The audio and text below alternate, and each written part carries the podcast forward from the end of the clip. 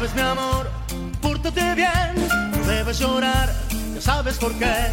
Santa Claus llegó a la ciudad. Todo lo apunta, todo lo ve, sigue los pasos, estés donde estés. Santa Claus llegó a la ciudad.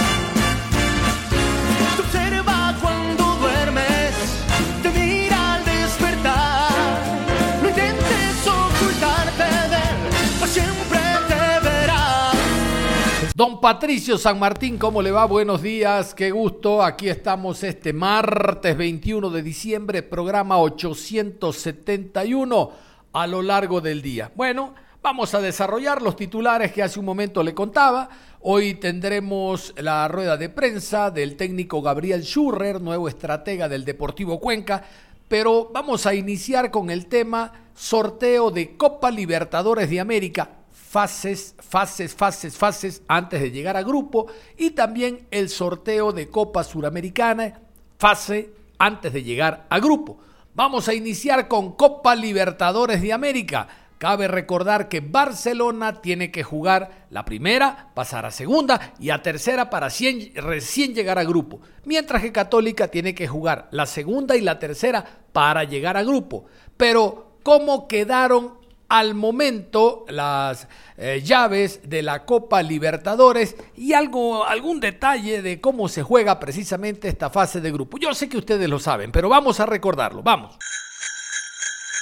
Sorteo de la fase previa de Copa Libertadores. Son tres fases previas con equipos de todos los países buscando seis lugares en la fase de grupos. Los perdedores de la fase previa número 3 acceden a la Copa Sudamericana. Fase 1. Los partidos se juegan el 9 y 16 de febrero. E1. Montevideo City de Uruguay versus Barcelona de Ecuador. E2. Deportivo Lara, Venezuela versus Bolívar de Bolivia. E3. Universidad César Vallejo de Perú versus Olimpia, Paraguay. Fase 2. Los partidos se juegan el 23 de febrero y 2 de marzo. Llave 1. Colombia 3, Deportivo Cali o Millonarios versus Fluminense. Llave 2, Audaz Italiano de Chile versus Estudiantes de La Plata, Argentina. Llave 3, E2, Bolívar o Deportivo Lara versus Universidad Católica de Ecuador. Llave 4, América Mineiro, Brasil versus Guaraní de Paraguay. Llave 5, e1, Montevideo City, Uruguay o Barcelona de Ecuador versus Universitario de Perú. Llave 6, Plaza Colonia, Uruguay versus The Bolivia. Llave 7, Everton, Chile versus Monagas, Venezuela. Llave 8, E3, César Vallejo, Perú u Olimpia de Paraguay versus Atlético Nacional de Colombia. Fase 3, los partidos se jugarán el 9 y 16 de marzo. Llave 1 versus llave 8. Habría duelo de colombianos. Llave 2 versus llave 7. Llave 3 versus llave 6. Llave 4 enfrentará llave 5. Los cuatro ganadores van a la fase de grupos de Copa Libertadores y los perdedores a la fase de grupos de Copa Sudamericana. Recapitulando entonces, Barcelona enfrenta al City Torque, ida y vuelta, y luego el ganador tiene que enfrentar a Universitario de Deportes de Perú. No le salió tan fuerte al Barcelona, miren, me puede haber tocado un equipo brasileño, mientras que Universidad Católica debe esperar en segunda fase al ganador de el Lara de Venezuela o Bolívar de La Paz, Bolivia. ¿Qué les parece? Vamos a meternos ahora al tema Copa Sudamericana. ¿Cómo están emparejados, exceptuando Argentina y Brasil, el tema de los, eh, los choques previos? Un pequeño detalle como para repasar lo que es Copa Sudamericana 2022. Copa Sudamericana fase 1. Se cruzan equipos del mismo país, excepto Brasil y Argentina que sí tienen todos sus clubes en fase de grupos. Estos partidos se jugarán el 9 y 16 de marzo. El sorteo de fase de grupos será el 23 de marzo. Venezuela, Metropolitanos versus Estudiantes de Mérida y Hermanos Colmanerenses versus Deportivo La Guaira. Uruguay, Cerro Largo versus Montevideo Wanderers y Liverpool versus River Plate. Perú, Sport Boys versus Ayacucho y Cienciano versus Melgar. Paraguay, Guaireña versus Nacional y Sol de América versus General Caballero. Ecuador, 9 de octubre versus Delfín y Liga de Quito versus Muchurruna. Colombia, Juniors versus La Equidad y América versus Independiente Medellín. Chile, Deportes Antofagasta versus Unión Española y Unión La Calera versus Ñublense. Bolivia, Guavirá versus Jorge Bisterman y Oriente Petrolero versus Royal Party. Simplemente decirles que Muchurruna hable de local ante Liga de Quito y que Delfín abre de local ante 9 de octubre. Onda Deportiva. Les decía, se dio la rueda de prensa el día de ayer con la presentación oficial de Gabriel Schurrer, el argentino, quien estaba trabajando en su país como nuevo director técnico del Deportivo Cuenca. Desde el 2017, que fue su última incursión en territorio cuencano, bueno, el hombre luego estuvo en Independiente del Valle, en Aucas, ahora retorna al fútbol ecuatoriano. En la presentación estuvo la presidenta Natalie Villavicencio, el gerente deportivo, hablamos de Luis Fernando Saritama.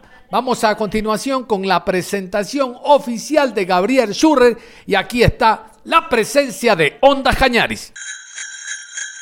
Eh, la verdad, muy contento, muy contento de sumarme al proyecto del Deportivo Cuenca. Nos sumamos con, mucha ilusión. ¿eh?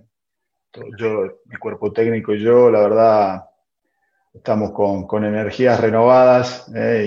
y, bienvenidas sean para el club. Así que bueno, dedicación y trabajo es a lo que, a lo que vamos a, a dedicarnos día a día.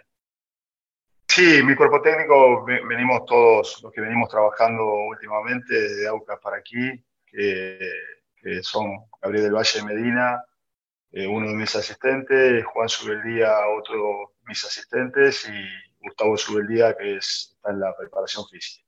¿eh?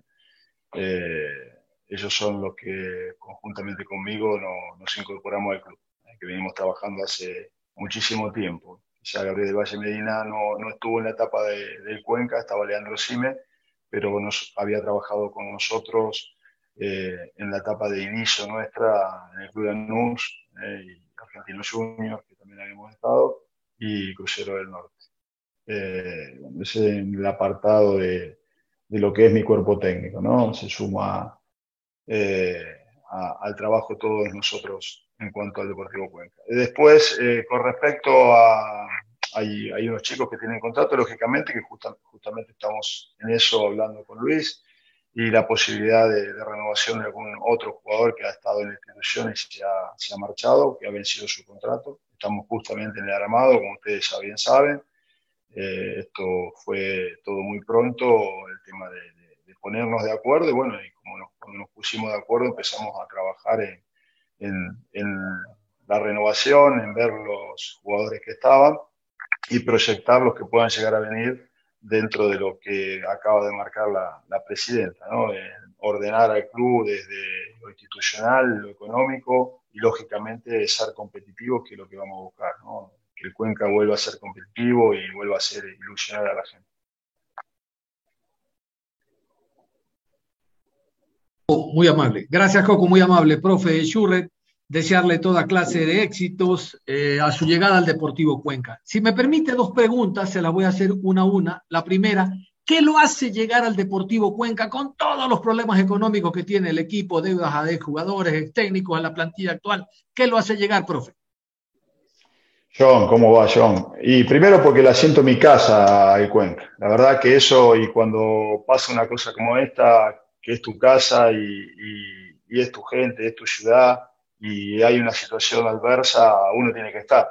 A pesar de estas cosas que estamos diciendo que, que pasan ¿eh? y que la presidenta estaba diciendo, eh, por eso también manifestó primero el hecho de ordenarnos en la economía. Yo creo que nosotros tenemos que alinearnos en eso, sin dejar de ser competitivos en la parte deportiva, que es lo que vamos a buscar, y armar un equipo competitivo. Por eso también Saritama está trabajando arduamente conjuntamente con nosotros para, para elaborar un plantel que, esté eh, y que sea competitivo, que esté, que esté, por supuesto, en el torneo como tiene que estar, y bueno, a eso aspiramos.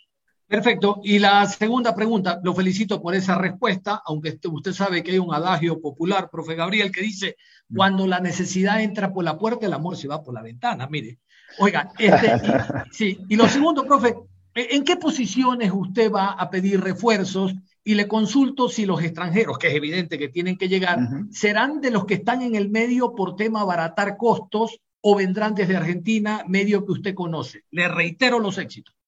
Mm. Bueno, muchas gracias. Esperemos que ese adagio, como dijo usted, eh, no se dé en este caso.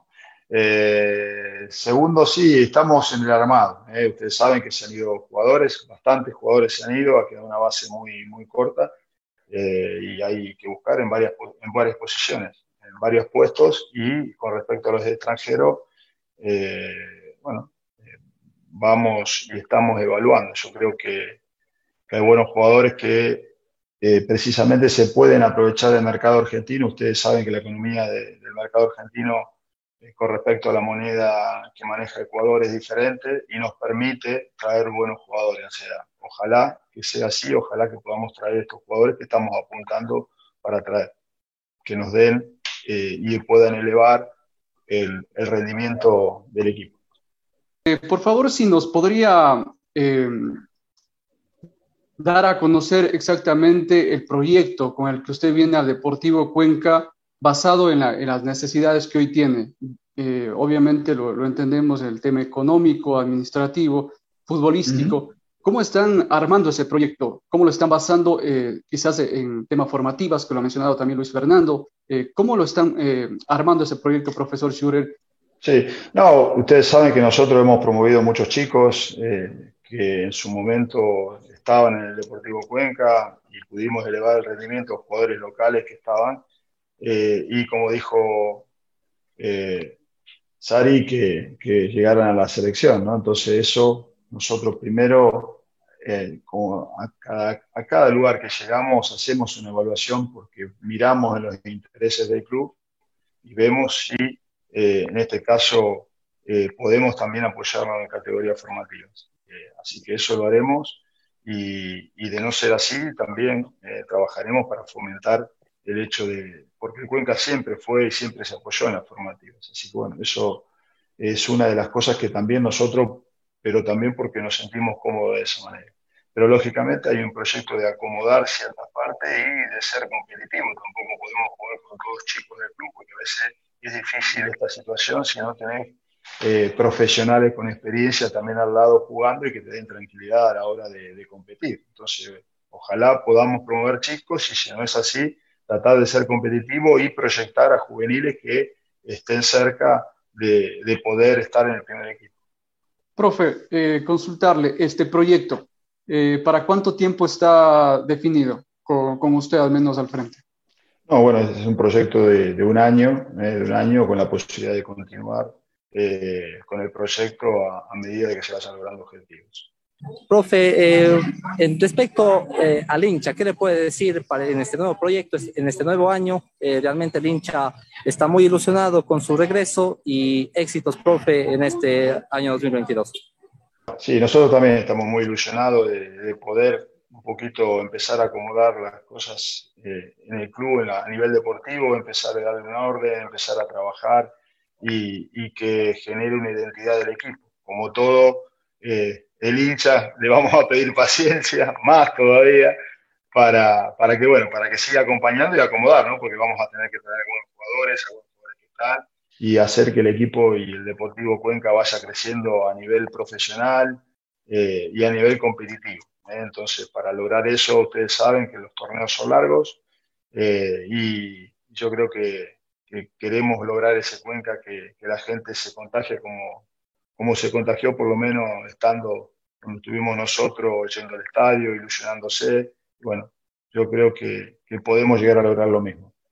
Sobre los jugadores que han terminado contrato, En este sentido, ¿usted hay interés en uno de ellos? ¿Cuántos jugadores de estos que terminaron contrato llegarían para su plan y su estrategia que utiliza usted, Gabriel? Bienvenido. Eh, sí, estamos al habla, justamente. Ustedes saben que esto fue todo un poco rápido. Eh, lógicamente nos opusimos a trabajar y, tratar de, renovar algunos nombres, pero bueno, también sabemos que a veces es, difícil. Eh, pero bueno, Saritama está haciendo un buen trabajo con respecto a eso y, bueno, esperamos concretar no solo a la, a la, vez retener algún jugador, sino lógicamente empezar a concretar eh, nuevos jugadores que, que, vengan y se embarquen en el proyecto del Deportivo Cuenca 2022. El tema del cupo de extranjeros. ¿Usted va a utilizar los seis cupos o va a esperar a sabiendas que hay dos o tres jugadores con cupo de extranjero? El caso de Tobo, en el medio sector hablamos de Mancinelli, en el ataque, en caso de que no haya negociación, de el goleador Diego Dorregaray. ¿Cómo está manejando esto? ¿Qué ha pedido usted, Gabriel? No, bueno, eh, lógicamente trataremos de traer a los extranjeros que, que, nos den también y aporten un salto de calidad y un salto competitivo al equipo eh, y, y, se relacione lo más rápido posible con, con, el jugador que incorporemos del medio local.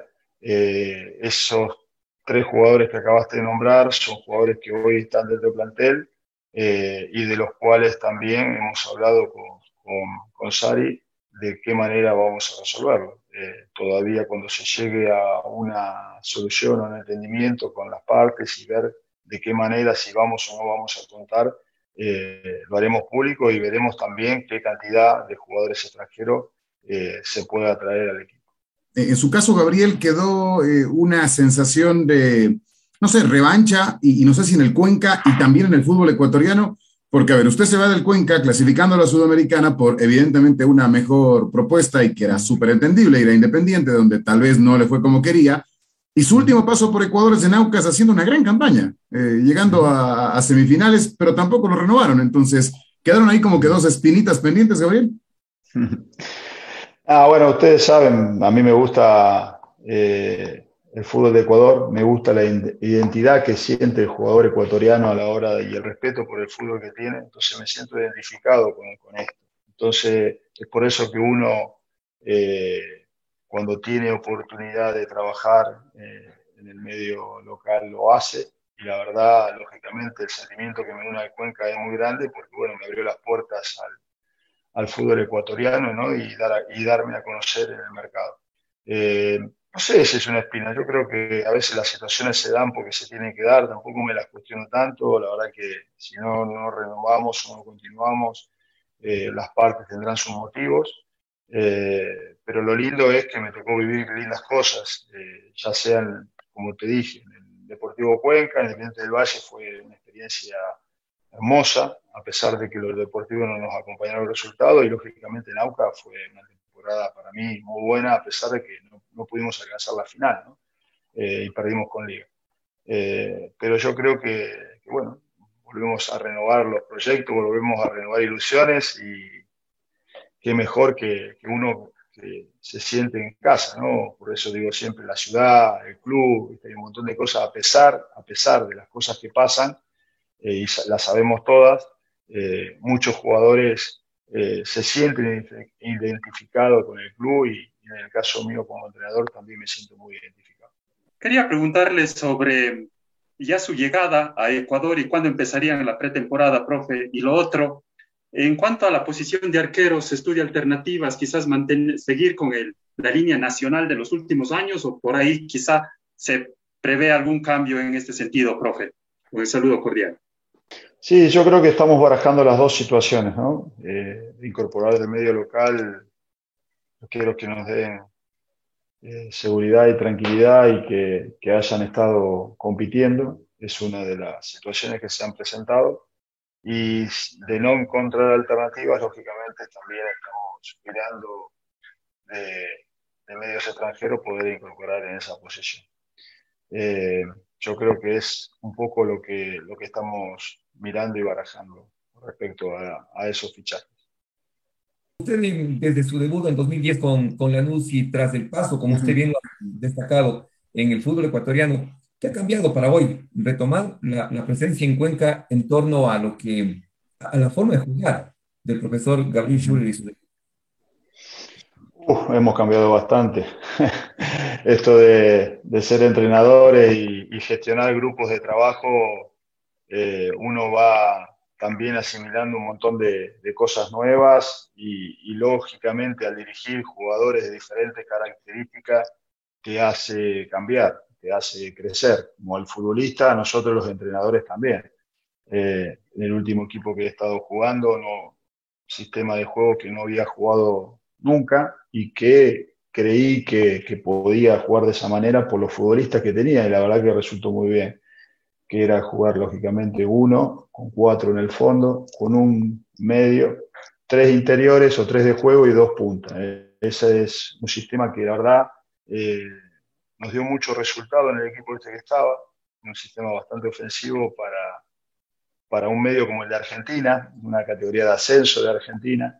Eh, pero por eso te digo que hemos crecido mucho, como todo, como el futbolista crece cuando te dirigen diferentes entrenadores, nosotros al gestionar grupos también crecemos y lógicamente eh, manejamos otro tipo de, de situaciones deportivas y, y, de estrategia en este crecimiento. En base a eso, profe, mm. los jugadores que usted está recomendando, que está conversando con Luis Fernando Saritama, tienen características especiales como para que en Cuenca se pueda ver ese cambio, profe? Sí, sí, nosotros lo que buscamos son jugadores creativos, estamos en esa labor por buscar jugadores creativos, jugadores en el medio también que nos den mejor inicio de juego de balón. Eh, es lo que estamos haciendo hincapié y lógicamente al irse algún defensor y marcadores centrales también estamos buscando en esas posiciones. Eh, pero lógicamente eh, para mí sería muy importante encontrar los jugadores ofensivos que nos den eh, un salto de calidad. Entonces en esa labor estamos, estamos. No olviden nosotros cuando trajimos al club ya había una base buena la, la vez que estábamos nosotros.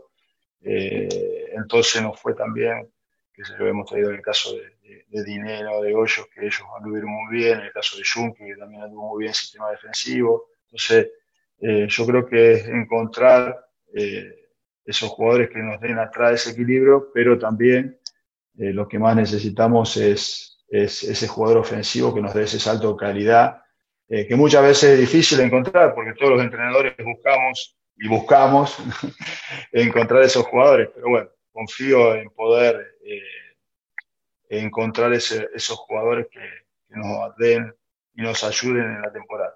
Sobre dos jugadores en específico, el caso de. Chicaiza y el caso de Luis Arce, usted ha conversado con Saritama si serían posibilidades para renovarlos este año. Y una segunda, sobre su salida de Tristán Suárez, se han dado diferentes uh -huh. versiones desde Argentina mismo. Nos gustaría uh -huh. escuchar cuál es de su lado la versión de su salida del equipo argentino. Muchas gracias. Uh -huh.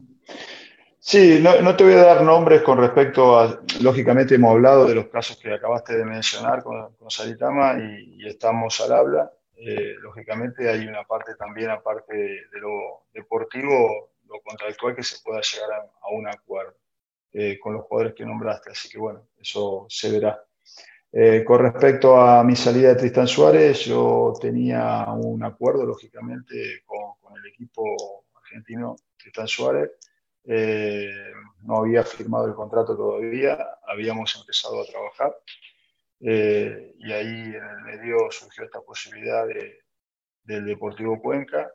Eh, y lógicamente, como dije antes, lo siento mi casa, lo siento eh, la necesidad de, de, de, ayudar en un momento difícil del club. Y la verdad que, bueno, en ese momento también hablé con, con el equipo argentino Tristan Suárez, lo planteé. Y bueno, hemos podido llegar a, una, a un entendimiento y a un acuerdo, por eso dejé de estar o dejé de, de, de, poder firmar, porque no había firmado, vuelvo a insistir, eh, con el club y, y, estar acá hoy al frente de, del Deportivo Cuenca. Eh, sobre cómo está eh, diagramada la pretemporada, ¿se tiene pensado una fecha? ¿Se la realizará en Cuenca, tal vez en Esmeraldas, como fue la última vez que usted llegó al club? Tal vez en la costa, algunos partidos amistosos, no sé si ya ¿Lo han conversado, lo tienen pensado de cómo poder realizar ese trabajo previo a la temporada? Sí, no, un poco de lo que estuvimos charlando sí lo tenemos con, el, con, con, mi cuerpo técnico planificado más o menos a partir de la fecha y el calendario que se va a empezar el torneo, que se dice la segunda o tercera semana de, de febrero con posibilidad todavía de confirmación, no está confirmado que empiece el torneo. Nosotros estaríamos viajando los primeros días de enero para allá para empezar con el grupo de trabajo, si Dios quiere, lo, lo más armado posible el día 10. Eso es lo que pensamos nosotros. Lógicamente todavía está en el diseño, que es lo que estamos hablando un poco con Sari también, eh, el hecho de poder hacer la pretemporada o a nivel de, estar en la ciudad y la posibilidad de tener eh, equipos con el cual competir. Así que en eso estamos justamente en ese drama también, aparte de todas las cosas del rearmado, también estamos con el tema de la pretemporada. Pero bueno, por eso digo que también primero tenemos que contar con lo, la cantidad de futbolistas que, que nos permitan realizar una, una, una, pretemporada que va a ser la base de, de muchas cosas. Así que eh, justamente en eso estamos. Profe, y en cuanto al tema eh, de la disciplina, yo creo que uno de los principales aspectos dentro de su gestión en 2017 fue el manejo del camerino respecto a la disciplina de los jugadores. El año pasado hubo un inconveniente y que seguramente usted ya está enterado ¿Cómo se va a manejar esto, Gabriel, pensando en este año y en que el camerino no se escape de las manos? De la misma manera que he gestionado siempre los grupos, o sea, tenemos una forma de trabajar, son jugadores profesionales, se deben a lo que hacen. Yo siempre digo que hay momentos para todo, cuando los momentos que uno puede estar distendido los tiene, que son las vacaciones, después el jugador profesional tiene que alimentarse, tiene que descansar, tiene que entrenar, fundamentales para hacer y dedicarse a lo que se dedica. Así que en esa labor vamos a estar nosotros en el día a día y el que se alinee en esa, en, es, en esa conducta de trabajo entre cualquier equipo profesional tendrá la posibilidad de jugar y el que no se alinee de esa manera, lógicamente, primero que será muy difícil que juegue y después, bueno, lógicamente eh, las situaciones que se puedan afrontar las afrontaremos nosotros poniendo la disciplina que se tiene que poner en su momento. Eh, profe, perdón que me, me, sumo al grupo y le pido dos consultas nada más. Eh, sí. Lo primero, ¿cómo ha sentido usted, eh, usted cómo ha sentido la, eh, ya su expectativa, digamos, de lo que está teniendo la ciudad? ¿Qué, qué tipo de hinchada espera de Deportivo Cuenca eh, para el próximo año? ¿Qué siente que va a tener en la grada? Porque ya desde su, sus horas de anuncio de que venía ya oficialmente, acá han surgido varias reacciones. ¿Cómo siente usted esas reacciones? Y lo otro, profe, eh, con respecto a lo que se viene este año, por primera vez en muchísimos, en muchísimos años, el Cuenca va a tener una comparación aquí nada más con el vecino Gualaceo, y eso seguramente, no sé si sea mayor, menor, pero seguramente es una presión diferente para el grupo de jugadores. ¿Cómo manejar un, un poquito esto, profe? Nuevamente, bienvenido. No, muchas gracias, muchas gracias. Eh, no, con respecto a la, las reacciones de la gente, o sea, lo que tratamos es precisamente de, de de que el hincha nos acompañe, de, de, trabajar para que el hincha vuelva a empezar a ilusionarse con el equipo. Lógicamente, a partir de que nosotros en el armado del equipo eh, y lleguen las contrataciones y todo lo que es el armado de un plantel, va a seguir generando ilusiones de, ver al equipo, conjuntamente con nuestro trabajo eso es lo que va a contagiar al hincha y a, a generar ilusiones en el hincha. Así que bueno, apostamos a eso. Y después, con respecto a, la posibilidad de, tener otro equipo más eh, en la provincia, eh, la verdad a mí me, gusta, eh, no, por comparación, sino es bienvenido para el, para el fútbol de, de, la provincia. ¿no? Yo creo que eso es importantísimo, hay que tener dos equipos que están en la máxima categoría del fútbol ecuatoriano. Así que yo muy contento por ese lado y no me preocupan las comparaciones. Lo, lo, lindo es que uno tiene que ponerse contento de esta situación, ¿no? Para, para, el todo, para toda la provincia eso es muy positivo. La ingeniera Natalia Villavicencio también argumentó eh, la salida de Padilla se debe a que el grupo inversor cree oportuno nombrar a otra persona que esté al frente del equipo en la ciudad de Cuenca y en los próximos días esto se va a dar a, a conocer.